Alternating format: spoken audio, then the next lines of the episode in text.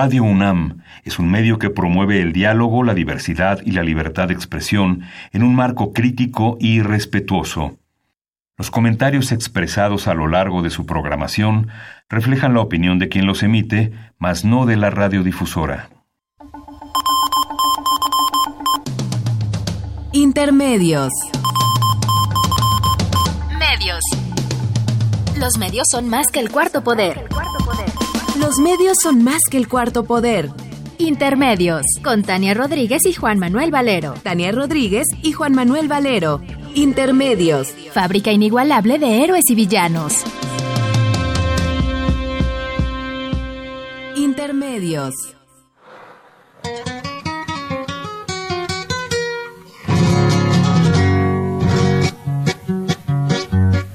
¿A qué le tiras cuando sueñas mexicano? Hacerte rico en loterías con un millón. Mejor trabaja, ya levántate temprano. Con sueños diopios solo pierdes el camión.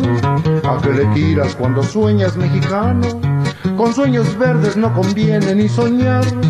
Sueñas un hada y ya no debes nada. Tu casa está pagada, ya no hay que trabajar ya está ganada, la copa en la olimpiada, soñar no cuesta nada, qué ganas de soñar. Ah, pero eso sí, mañana sí que lo hago. Pero eso sí, mañana voy a ir.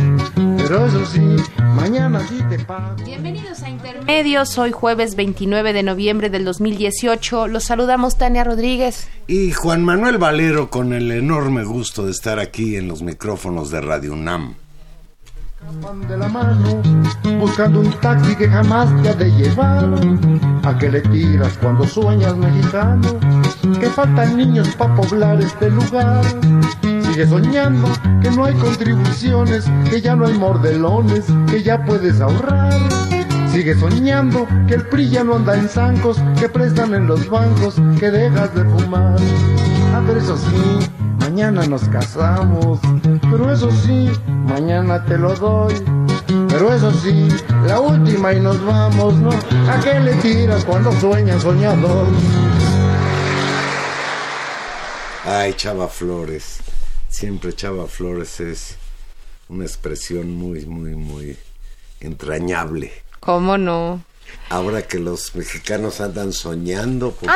Andamos, andamos soñando Pues con no que sé, se- las cosas cambiarán. Pero faltan ya escasas 40 horas para la toma de posesión de Andrés Manuel López Obrador como presidente constitucional de los Estados Unidos mexicanos, el primer presidente de izquierda en la historia del país. Y la cosa está que arde.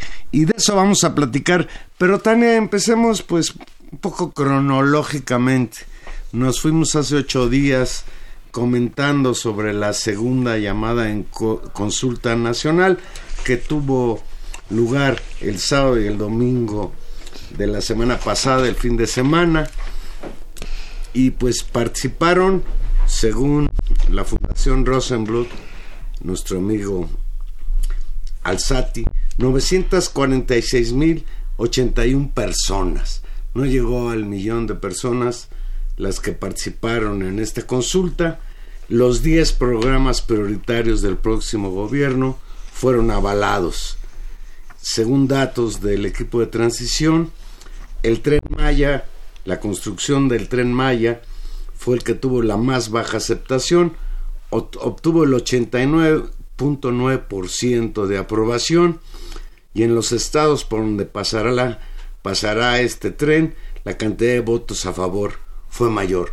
Yo creo, Tania, que este era el único tema así verdaderamente polémico de los 10 por los que se hizo una consulta, si sí o si no. Enrique Calderón Alzati, presidente de la Fundación Arturo Rosenbluth, encargada de la aplicación, detalló que en la primera pregunta referente a la construcción del tren Maya, solo hubo 6.6% de votos en contra y 3.6 fueron anulados. De aquí yo quiero desprender que la mayoría de las voces críticas respecto a la construcción del llamado Tren Maya, pues no se hicieron sentir en las urnas de esta consulta? No, mucho menos polémica, mucho menos difundida, mucho menos trabajada en términos políticos que la primera consulta del aeropuerto. Esta, pues lo decíamos hace ocho días, parecía como una un uso pues más estratégico, un poco no claro para incluso para nosotros y para muchos analistas de por qué la premura o la decisión de hacerla. Que esta segunda consulta fue incluso innecesaria. No tenía como como tanta tanta fuerza eh, efectivamente, de cualquier manera llama la atención, pues que esta, la del tren Maya, eh, sea la menos votada, pero pues por un, por un puntito menos, todas estuvieron por encima de los 90% de los votos, como tú dices, también hubo menos participación que en la anterior, habla pues de una fuerza política pues súper estable, de un millón de votos básicos que, que va a estar en la, en la en la movilización, incluso no preparada. Los feligreses más fieles de el López. Bueno, los, los convencidos de su proyecto y los convencidos incluso de acompañar en, esta, en este ejercicio. Eh, creo que llama la atención y lo decíamos también la vez pasada eh, con respecto a la pregunta de establecer un servicio universal de salud fue la más votada con más del 95.1% de los votos, lo cual era pues eh, casi un derecho, ¿no? Que debe garantizarse, está en la Constitución.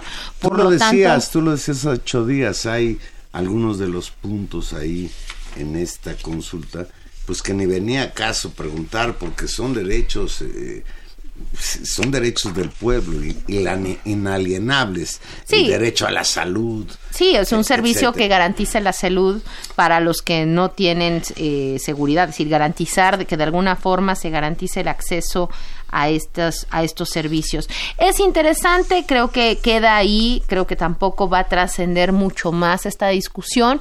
Incluso la, la propia discusión del tren Maya también es notable que tenga un mayor nivel de aprobación en los estados donde eso pasará. Creo que eso también le da una validez importante en términos de las oposiciones y de las negociaciones locales, necesariamente locales, que va a tener que tener el, el gobierno federal con la negociación con estados, con municipios, con pequeñas comunidades, por donde tendrá que negociarse cómo y de qué forma y cómo afectará en términos positivos o en términos negativos y cómo se paliarán esos, esos daños eh, ecológicos, esos daños sociales que puedan causarse eh, los, los proyectos más grandes, la, la petroquímica, eh, la, la, cosa del tren Maya, el tren intersísmico y la discusión incluso para algunos ecologistas del propio proyecto de los árboles maderables que más allá de la buena intención de sembrar árboles, tiene que ver con ecosistemas, con sustentabilidad,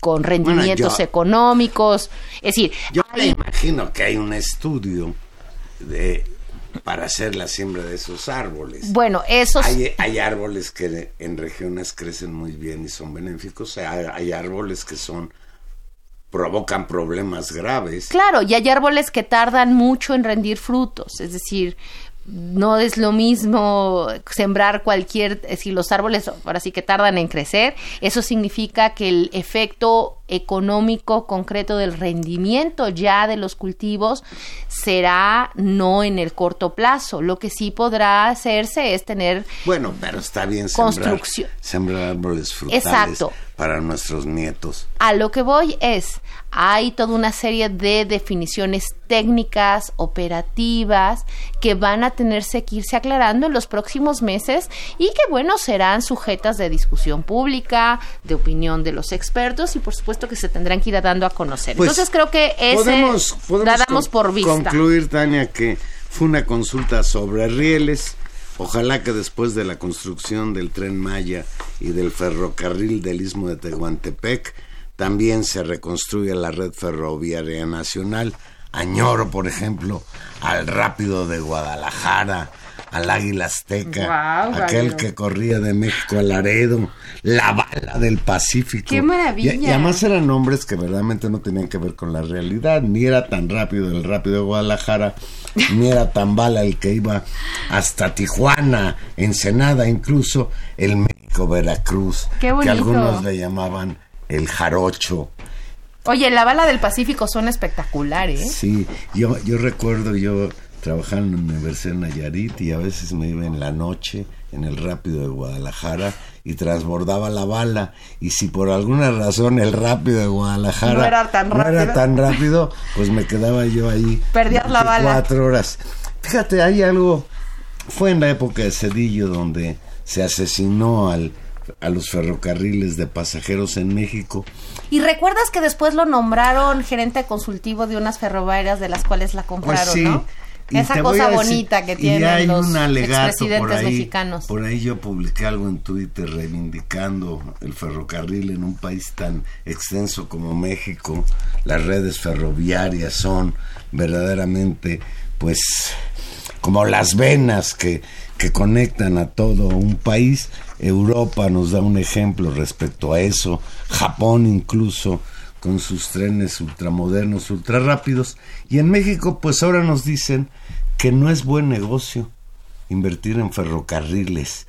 No sé, no sé con base en que, como lo mismo en, en, en refinerías, que por cierto también se aprobó la construcción de la refinería en Dos Bocas, Tabasco, dentro del proyecto de López Obrador de construir creo que tres refinerías a lo largo del sexenio y sobre todo eh, mejorar la situación en la que se encuentran las refinerías actuales, que algunas de ellas están verdaderamente en estado deplorable y no solo eso implica problemas de productividad, sino también problemas de seguridad. Por supuesto. Por eso te digo, hay toda una serie de eh, definiciones técnicas que se irán aclarando en el curso. Lo que sí queda muy claro es que estos proyectos son los que marcarán por lo menos la primera parte y el arranque del gobierno de López Obrador y que serán su destino, cómo se jueguen, cómo vayan funcionando, van a ir dándonos un indicativo muy claro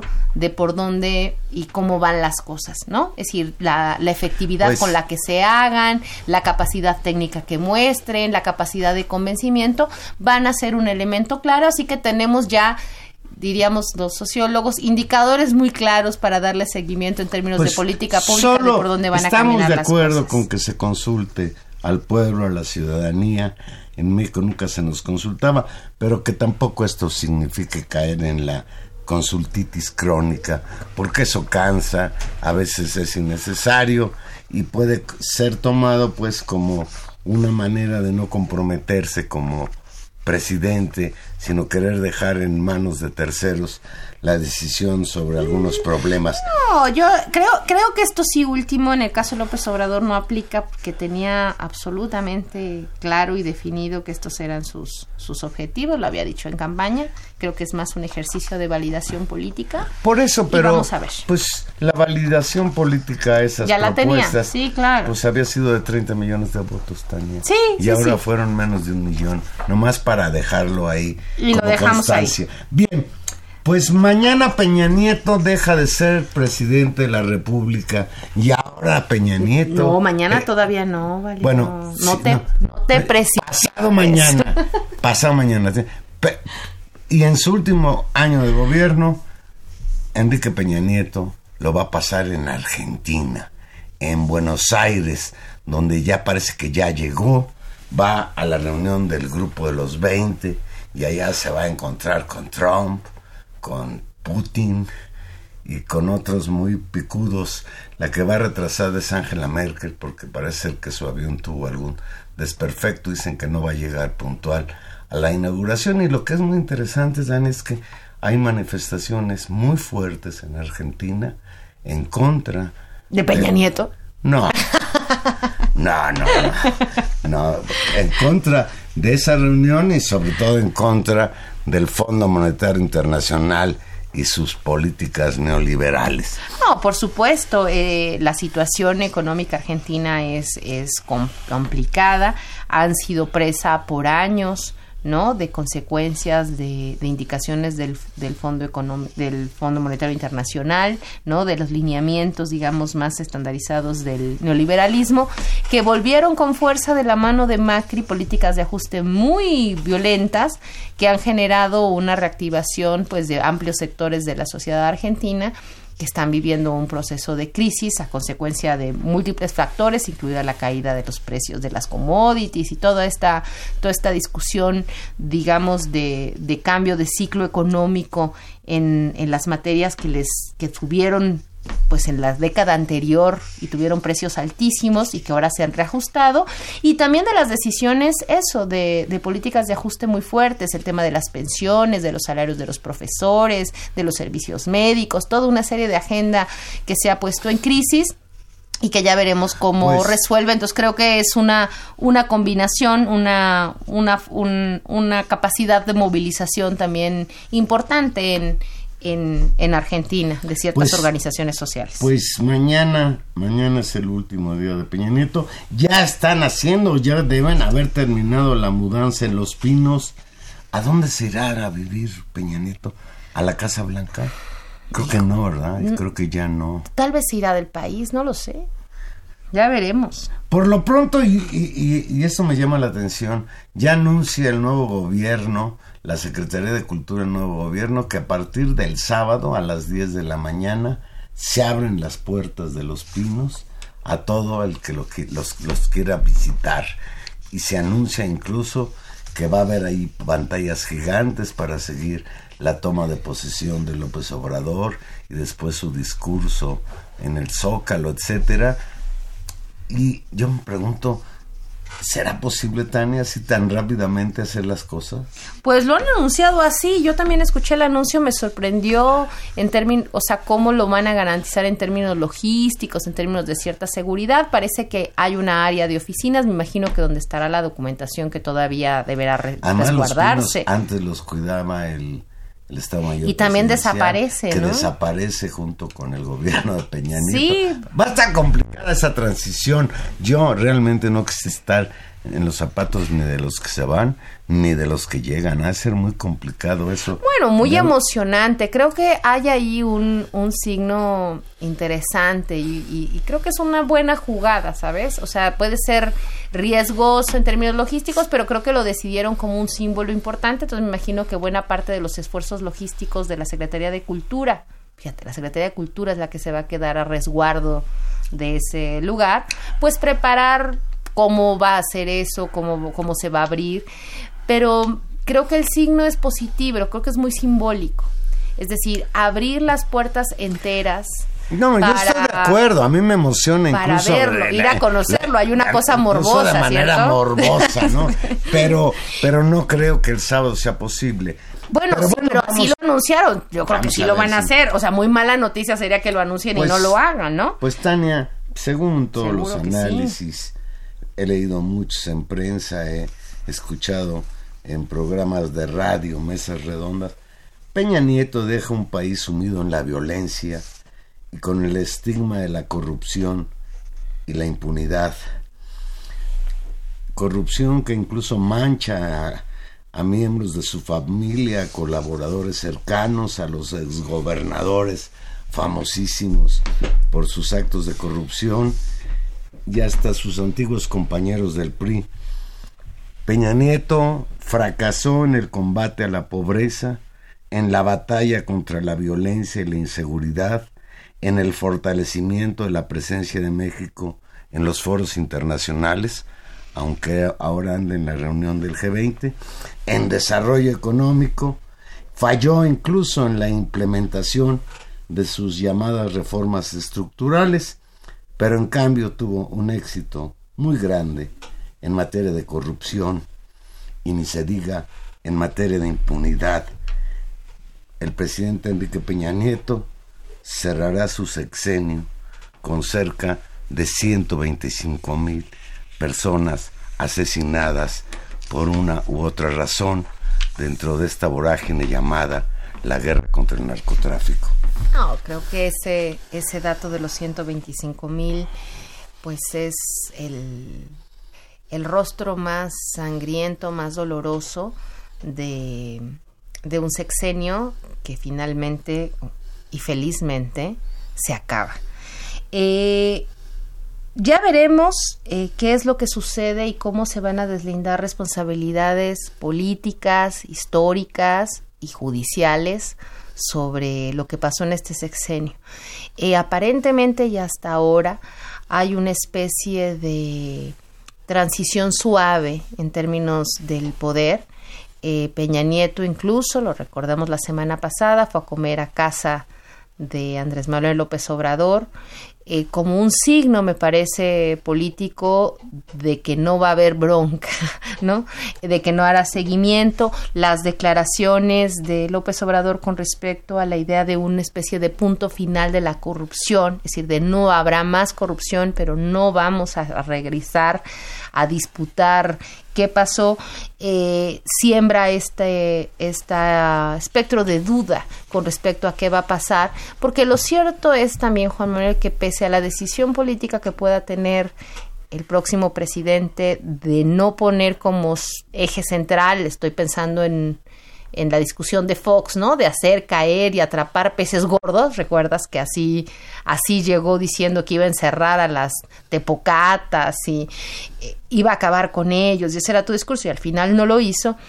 Eh, López Obrador ha sido mucho más discreto y digamos prudente con respecto a eso y más bien digamos ha pasado y ha sido crítico con respecto a las tepocatas para algunos diciendo que las tepocatas pues que ya simplemente dejen de serlo yo estoy convencido Tania que un factor muy importante para el aplastante triunfo de López Obrador en las elecciones de julio pasado tuvo que ver con el hartazgo de los mexicanos frente a este gobierno corrupto, con una corrupción que pues nada más recordar eh, la Casa Blanca, la estafa maestra, Odebrecht, eh, los casos terribles de los muchachos desaparecidos. El tren, el tren rápido a, sí que a Querétaro, que, fue el caso de Hinojosa, ¿no? Claro. La playa. La casa de Malinalco de Luis Videgaray. Y fíjate, esto es inconcebible.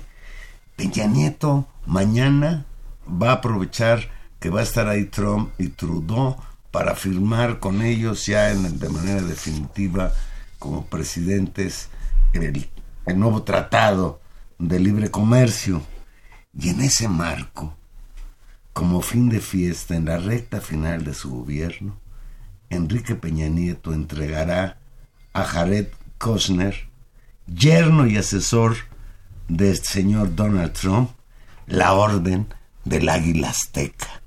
la máxima condecoración que México le otorga a algún extranjero y la justificación de Videgaray, del secretario de Relaciones Exteriores, es que es en reconocimiento y leo textual a sus, a sus significativas contribuciones para lograr la negociación del nuevo tratado entre México, Estados Unidos y Canadá.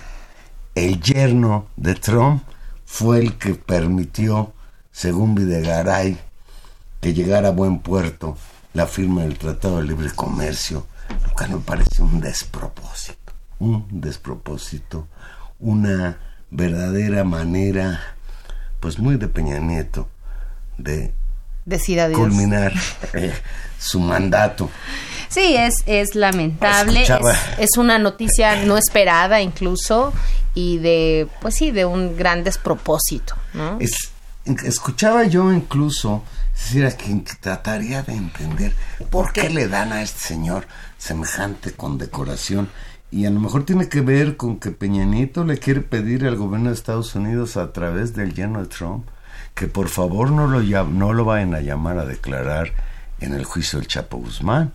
Ya salió él y, y Calderón y el Genaro García Luna a relucir pues los tendría que llamar a declarar. Yo a eso te decía con respecto a, que yo tengo dudas con respecto a cómo se van a deslindar responsabilidades y por dónde pueden caminar las cosas. Creo que hay esta decisión política de parar, es muy explícita de López Obrador, de, digamos, darle, darle salida y que salga por la puerta, por la puerta de atrás, ¿no? O sea, que se vaya y punto ¿no? Eh, incluso creo que ni siquiera la puerta de atrás, creo que le está dando incluso una salida digna a Enrique no, Peña Nieto. protocolarmente Va a ser- vamos será digna, de eso. ¿no? Eh, formal. Pero creo que hay dos casos que sí pueden complicar esta historia, o tres tal vez. Eh, creo que el tema de Ayotzinapa va a ser un tema de enorme compromiso político para Andrés Manuel López Obrador. Se ha anunciado hoy que el lunes uno de los primeros actos que hará como presidente formal será reunirse con los padres de Ayotzinapa para constituir la comisión especial y dar seguimiento a los acuerdos que tomó con ellos. Eh, esa investigación será muy importante y eso compromete pues a una parte importantísima del gobierno de Peña Nieto que por lo menos sería la Procuraduría General de la República. Ese es un tema creo que importante. El segundo tema que también le pega directamente y que no necesariamente se puede parar porque ocurre por distintas instancias es el caso Obredech donde hay declaraciones muy claras y ya sin ser presidente de México, eh, el testimonio de la gente cercana a Enrique Peña Nieto, pues es un elemento más en una investigación continental en la que involucra apoyos importantes a su campaña. Y eso también es un elemento que digamos, podría develarse en términos públicos y no sabemos si judiciales una vez que Peña Nieto salga de la presidencia. Porque hay otros actores en Está, juego. Y el está tercero, el caso Chihuahua también. Donde podría las haber una decisión de fuerte de eh, Javier Corral de continuarlas. Porque qué bueno que lo señalas, porque López Obrador, con todo y que dice que borrón y cuenta nueva y que Peña Nieto es buena onda, etcétera. No, no, dice que es buena Bueno, sí, vamos, Tampoco. Quiero resumir. Este, Peña- eh, él mismo ha dicho que no puede intervenir en los procesos que ya van avanzados. Y en ese sentido, pues es en otras instancias en, en donde se va a dirimir la El responsabilidad. caso, el caso entre Chihuahua de Peña Nieto. es interesante porque podría comprometer a un sector del PRI y, a la, y al exsecretario de Hacienda, Luis Videgaray. Y el último tema es este juicio absolutamente eh, espectacular, como de película, como de Criminal Minds o como de La Ley y el Orden o como de película gringa de blockbuster, que es el del Chapo Guzmán. Es decir, las declaraciones uno y otro día son eh, de serie de televisión, ¿no? O sea, es- son, son muy La impresionantes. narcopolítica, el salpicadero de los sobornos. Eh, los atentados, las persecuciones, la forma en que se narra cómo se entregan los, cómo se entrega el dinero, cómo se hacen las negociaciones, creo que es un elemento que también puede ser disonante en cualquier momento o que puede ya una vez fuera de la presidencia construir eso. Entonces, vamos a ver cómo camina eso y lo que sí queda claro es que en el juicio histórico de pues me parece eh, es muy contundente. Eh, Peña Nieto fue un presidente desastroso. Bueno, y fue desastroso inclusive para su partido. Hay un clamor entre los priistas que debe rendir cuentas al que definen algunos de ellos como el enterrador del PRI. El sexenio de Enrique Peña Nieto ha sido la etapa más crítica para el PRI. Durante su gestión el mandatario llevó a su partido a una catástrofe electoral que lo alejó de los pinos, lo redujo a tercera fuerza política nacional, lo dejó fracturado y a merced de varios grupos que se disputan como una franquicia, un partido pues que ya es identificado como el partido de la corrupción. Fíjate, Tania, en 2012, cuando ganó la elección en alianza con otros partidos, Peña Nieto obtuvo poco más de 19 millones de votos, de los cuales 17 millones los consiguió el PRI solito. Seis años más tarde el partido perdió 8.7 millones de votos para quedar con la cifra más baja en sus 89 años de existencia. Este yo creo que es el, el efecto también más importante de lo que estamos, de lo que nos estamos despidiendo en estos días. Eh, después de la elección, eh, creo que eso además es impresionante han pasado tantas cosas que se, que se van desdibujando cosas que fueron muy importantes. Eh, uno de los elementos creo que más destacables del efecto de la discusión fue la casi desaparición del PRI y no desaparición del PRI porque ya no tenga votos. 8.7 millones de votos son muy respetables en cualquier lugar del mundo no pero en comparación a su historia al peso político. Y sobre todo, y eso es lo más importante, a la lógica con la que ese partido de Estado funcionó durante buena parte de su historia e incluso cómo funcionó durante el primer periodo, digamos, durante el periodo de Fox y Calderón, en el cual sobrevivió aunque no estuviera en la presidencia, pero controlando buena parte de las bancadas en el Senado, de una buena porción de diputados y particularmente una gran cantidad de estados donde los desde los gobiernos siguieron produciendo este este partido que se reproduce al amparo de repartir plazas, de construir clientelas y de su enraizamiento territorial. Eso creo que sí se acabó se acabó y el mandato y esos 30 millones de votos por Andrés Manuel López Obrador en buena medida son también un voto anti-PRI, anti esa historia y ante ese balance. Y creo que hoy habría que volver a recordarlo y habría que decirlo que ese es una de las cosas más importantes que se están acabando en estos días y que ya veremos y ahora que regresemos tal vez de una primera pausa discutiremos qué sigue, pero por esa razón, este momento es histórico, es importante y vale la pena detenernos a decir. que en el año 2000, cuando llegó Fox al poder y perdió la Bastida y perdió el PRI, había quien eh, parafraseaba la canción de El Buki con aquello de es más difícil, no hay nada más difícil que vivir sin PRI.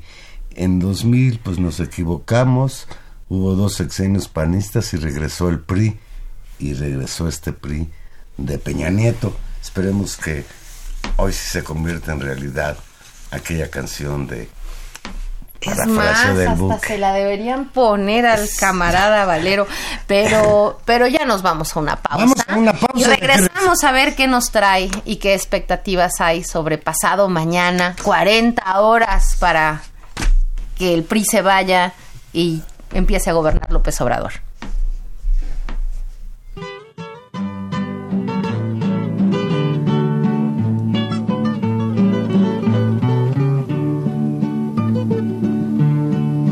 Al momento en que nos presentaron, con tu mano estrechaste la mía. En silencio los dos nos miramos. Yo sentí que la tierra se hundía. Tú dijiste quién sabe qué cosa. Yo te dije que el gusto era mío. Pa' servirle mi casio zarzosa. Tú dijiste llamarte Rocío. Pa' servirle mi casio zarzosa.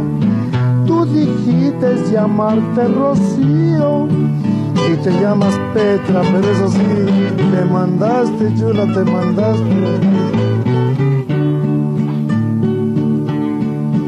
En el cielo brillaba la luna, en la tierra brillaban tus ojos, en tu mano brillaba un anillo y en la casa de enfrente los focos, embrillados los dos nos quedamos y otra vez Tito me di la mano. Angustiosos segundos pasaron y en el cielo pasó un plano. Angustiosos segundos pasaron, de milagro no pasó tu hermano que si pasa se De milagro no pasó tu hermano. Chava Flores. Ay, qué simpático, hombre. Cambian los regímenes, pero la imagen de Chava Flores va a ser imborrable en la historia de México y en particular de la Ciudad de México. Valero, pues el evento, el evento es la toma de posesión el sábado primero de diciembre todo se acomoda, cae en sábado, así que parece como un, como un parálisis nacional para verlo.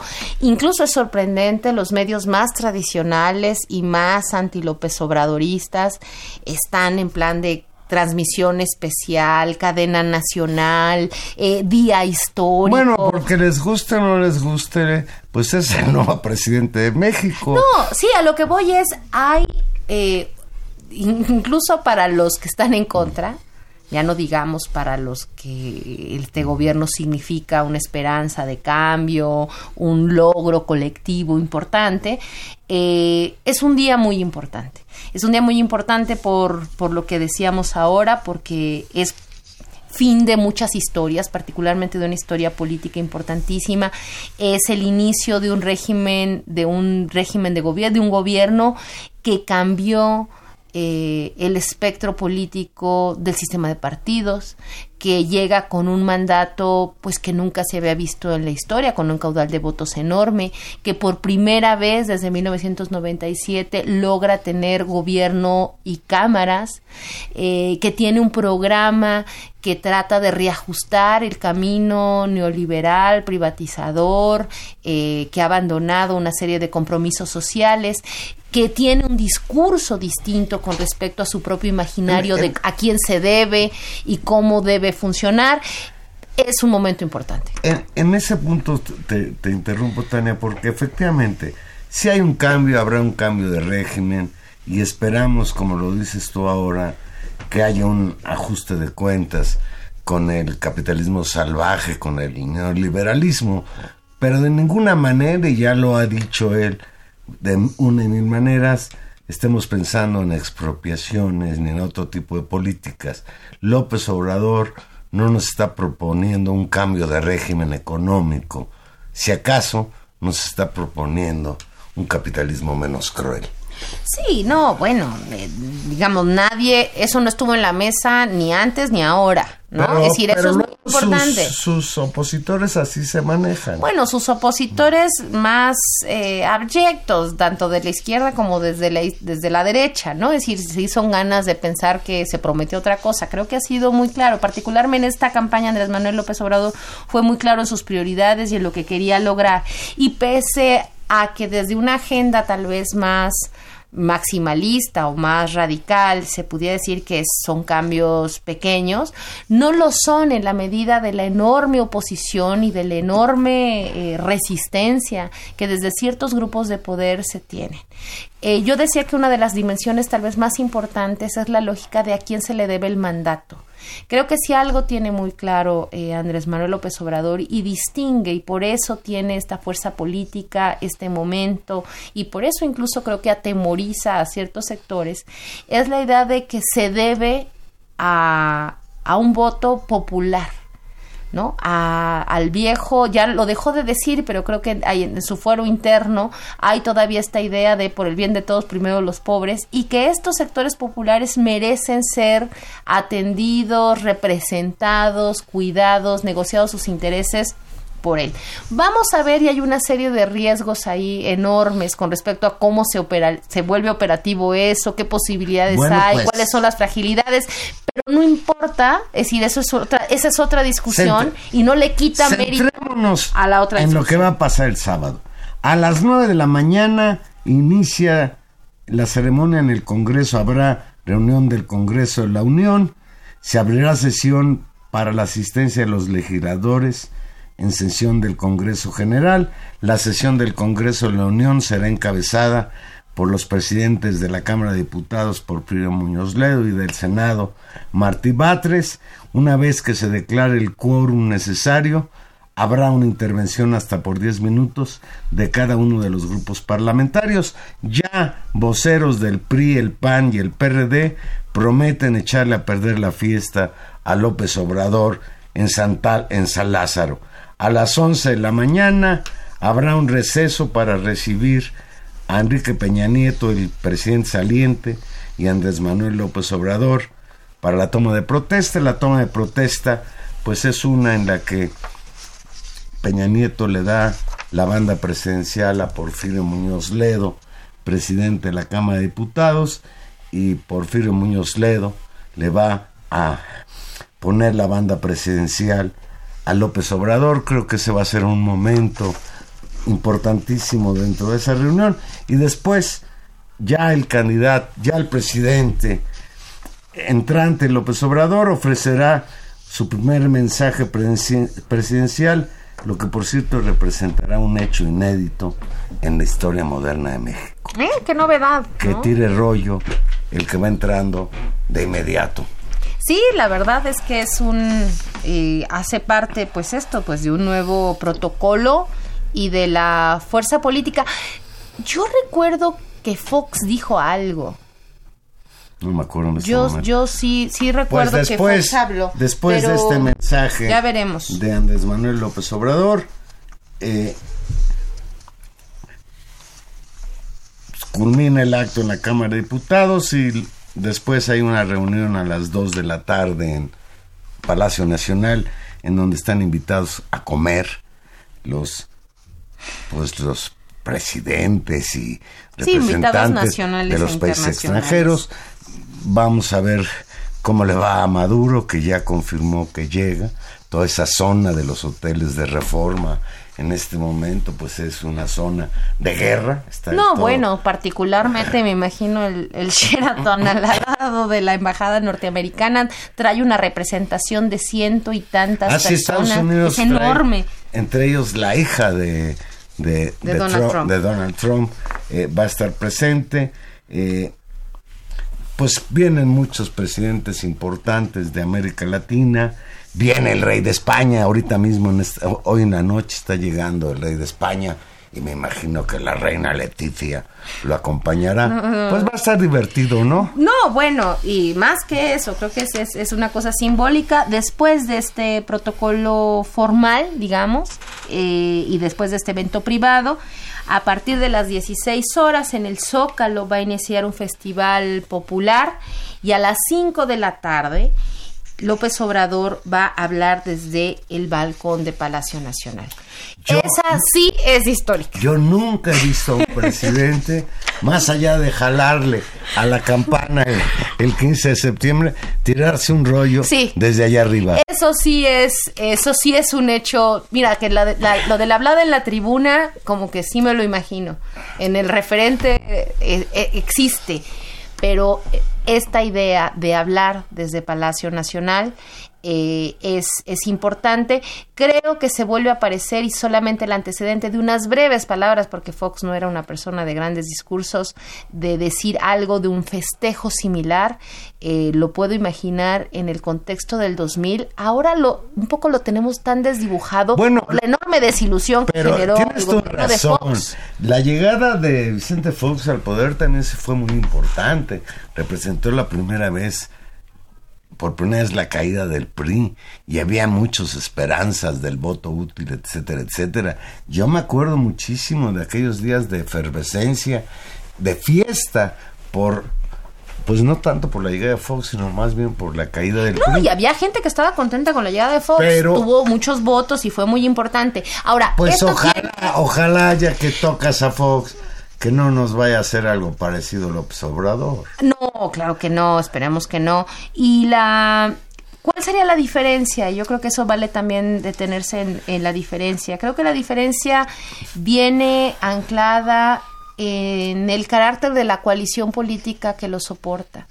Eh, Vicente Fox, a pesar de representar un cambio en términos de partido político y en cierta agenda, estaba muy apoyado y muy fortalecido, él lo dijo, yo voy a hacer un, este es un gobierno de empresarios para empresarios, por sectores eh, que ya están en el poder, que tienen influencia, que nunca han estado, digamos que no están excluidos de las decisiones políticas lo importante en el caso de, de, López Obrador y de este mandato y por lo tanto de lo simbólico de la fiesta, de la posibilidad de, estar ahí y de la significación que esto tiene, será eh, que representa una coalición política distinta, una coalición de intereses sociales distintos. Es otra gente los seguidores de López Obrador y los intereses que plantea. el discurso de López Obrador en la toma de posición en la mañana en la Cámara de Diputados, pues obviamente será un mensaje fundamentalmente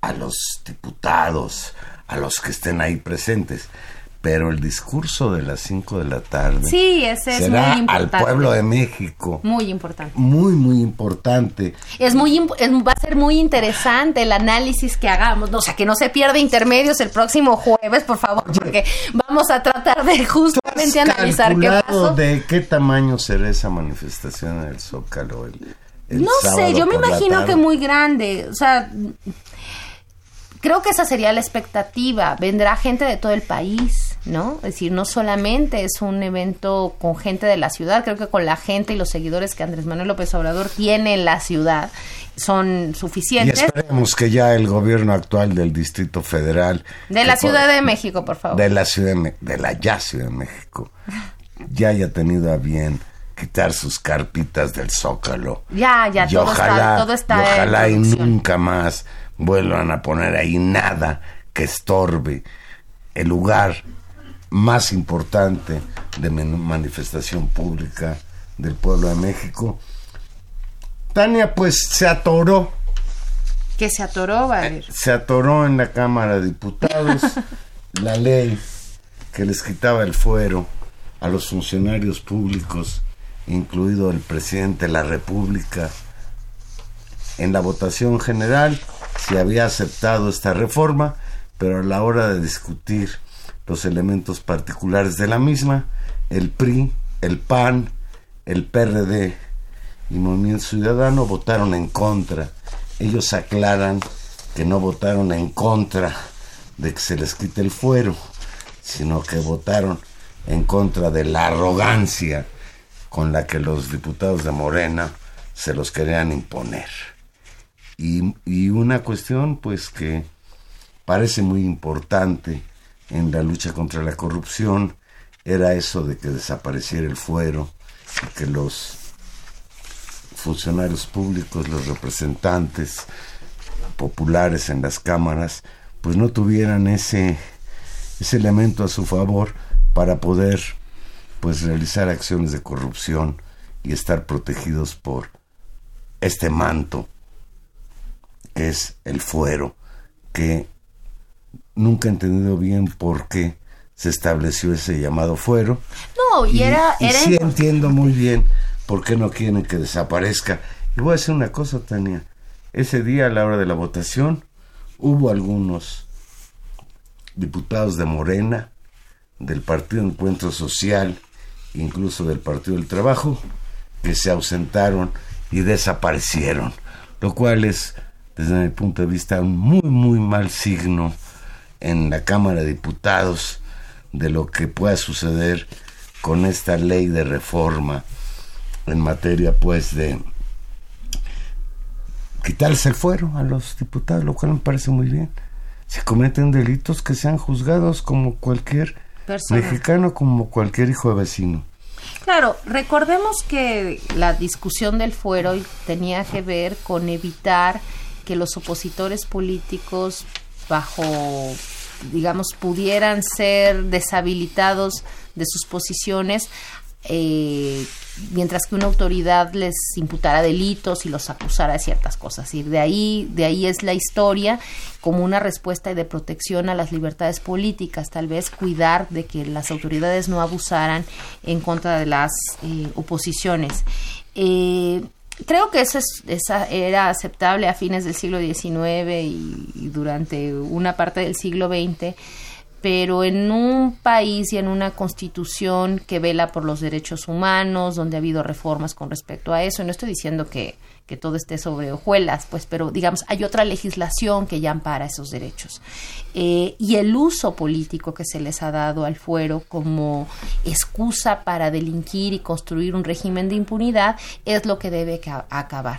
Creo que eh, eso está en la mesa, me parece que no va a prosperar en términos políticos eh, la resistencia a estas cosas. Creo que también es muestra, Juan Manuel, o sea, creo que es una demanda política a la cual no se van a poder oponer. De hecho, permanentemente todos los diputados terminan diciendo que no es que se opongan a que se quite, sino que no estaban de acuerdo en el procedimiento. Creo que ahí falta habilidad y, como tú dices, cierta disciplina de las bancadas de Morena y de sus socios políticos y de habilidad de cumplir efectivamente los procedimientos puntualmente, cabalmente, para que no se puedan escudar en esos argumentos. Eh, ya ha pasado en algunos otros pequeños incidentes donde estos elementos como de técnica parlamentaria, de capacidad de gestión, no han pasado y han detenido cosas. Creo que está bien que les pasen esta reforma constitucional para que, digamos, pasará eventualmente y no es grave en términos políticos y que sea un antecedente de aprendizaje para que eh, pues el grupo parlamentario de Morena eh, evite dar pretextos para que la oposición se levante y se vaya. Habría que recordar que Morena tiene mayoría absoluta en la Cámara de Diputados y Senadores, pero esta votación, cuando entraña reformas constitucionales, requiere de una mayoría calificada de tres cuartas partes del 75% del Congreso. Por eso no se llegó a hacer la reforma. Tania, ya nos vamos, pero pues hay que comentarlo porque forma parte de lo que hoy inunda las redes sociales. Comentarios van y comentarios vienen. Sea como sea, se las metimos doblada.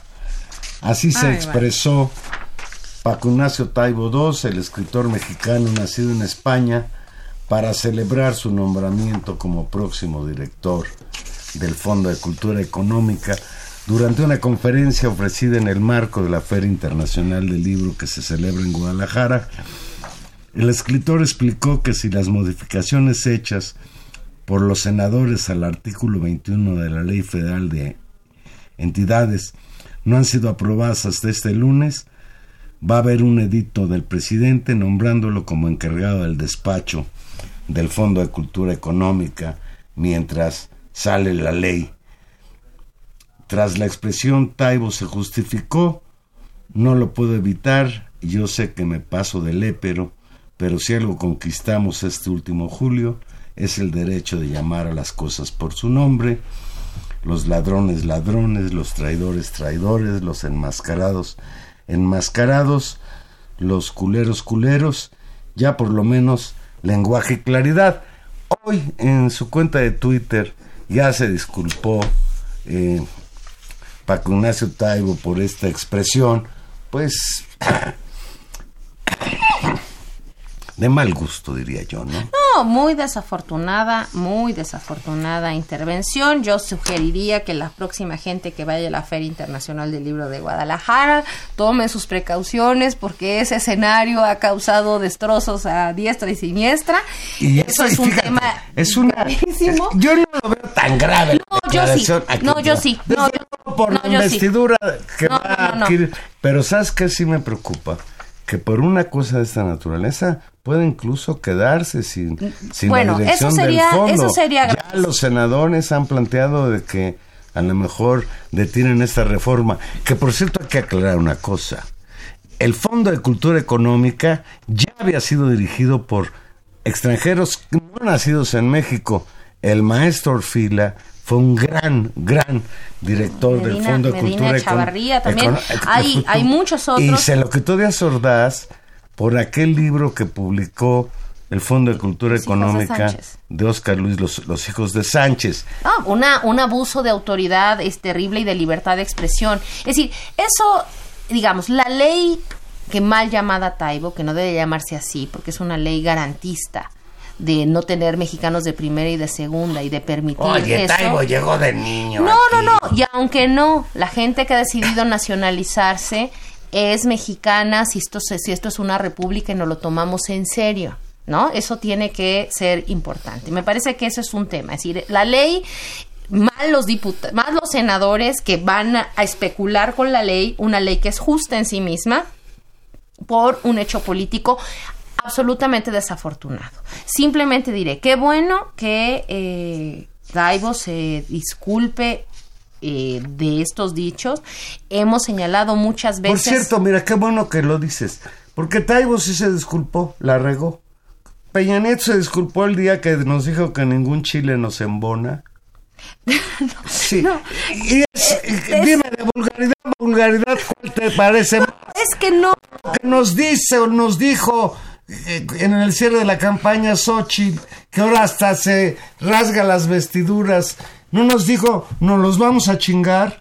¿Y, qué, ¿Y cómo se usa ese verbo chingar en México? Con la misma connotación de se las vamos a meter doblada No, o no, ningún chingue no. les embona. Gravísimo que haya distintas maneras de analizar un mismo problema. Taibo cometió un error, pero yo siento que no es para tanto. Bueno, digamos. Ese es mi punto de vista. Está bien. El tema es, hay formas del lenguaje que en términos públicos como sociedad tenemos que erradicar. Eso es importante y hay que tomar conciencia de ello. Los actores políticamente comprometidos con un cambio deberían de ser los más vigilantes de hacerlo, sí. Es exigible también. Es reprobable y es eh, pues ni modo, ahora esta oleada de críticas están ahí, sí. ¿Qué corresponde? Disculparse. Ya Sí, lo hizo. Ya lo hizo. Y bueno, ahora esto genera una situación, es incómoda y, y bueno, políticamente ya veremos qué pasa. Ojalá, y lo digo sinceramente, no le cueste el nombramiento. ¿no? Sería un- una cosa muy triste, pero pues ahora queda todo en decisión de Andrés Manuel López Obrador con una carga extra que creo era innecesaria. Por eso digo, es desafortunado lo que sucedió en múltiples sentidos. Manuel Monguía, uno de nuestros más fieles eh, seguidores de, Radio- de intermedios, dice, se les está acabando a los neoliberales la mina y el negocio del saqueo que monopolizaron desde hace más de 30 años. Yo diría que desde hace más de 50. Se acabó el saqueo y el robo que representan casi mil millones no, mil millones de pesos. Representa mucho más. Ojalá, ojalá, Manuel, que lo que tú dices sea realidad y que esto que empieza en México a partir del próximo sábado se convierta en una realidad de transformación de un país al que ya le urge acabar con la pobreza, acabar con la violencia, acabar con la inequidad y garantizar la educación y la salud para todos los mexicanos. Pues yo creo que el sábado es un día muy importante para la historia de este país y no por el mérito personal de un solo hombre que por supuesto tiene digamos el respeto a su trayectoria política, sino porque en buena medida ese este momento se construyó con la lucha de mucha gente, es producto de la voluntad organizada de mucha gente, es resultado de las esperanzas, del enojo, de la exigencia de muchísima gente. Eso nos estamos jugando y eso es significativo y eso hay que celebrarlo. Eso está muy bien y lo que sigue significará mayor organización, mayor lucha, nuevas voluntades y observancia crítica sin lugar a dudas. Pero el sábado es un día histórico y de verdad, pues creo que es justo decirlo, ojalá Andrés Manuel López Obrador tenga mucha suerte, sea eh, sus mejores virtudes salgan a la luz, porque si le va bien a él y es asertivo, seguramente las cosas y toda esta, esta fuerza social que se ha construido en un mandato que él encabeza, pues salga para bien y enfrente con, con mucha inteligencia todos los innumerables retos y las enormes complicaciones que seguramente vendrán. Mucha suerte para todos y pues veremos Pues ya qué nos- pasa el Ya sábado. nos vamos, aquí nos escuchamos el próximo jueves y ya comentaremos qué pasó el sábado. Estuvimos con ustedes en los controles técnicos Gerardo Zurrosa, muchas gracias Gerardo, en la producción Gilberto Díaz Fernández y en los micrófonos. Tania Rodríguez. Y Juan Manuel Valero, cúbrase, está haciendo frío en la Ciudad de México.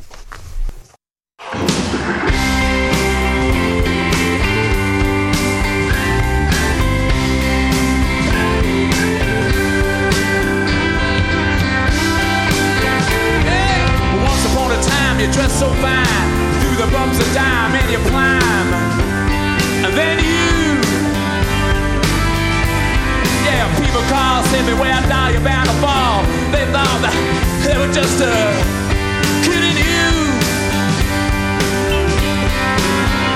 You used to laugh about everybody that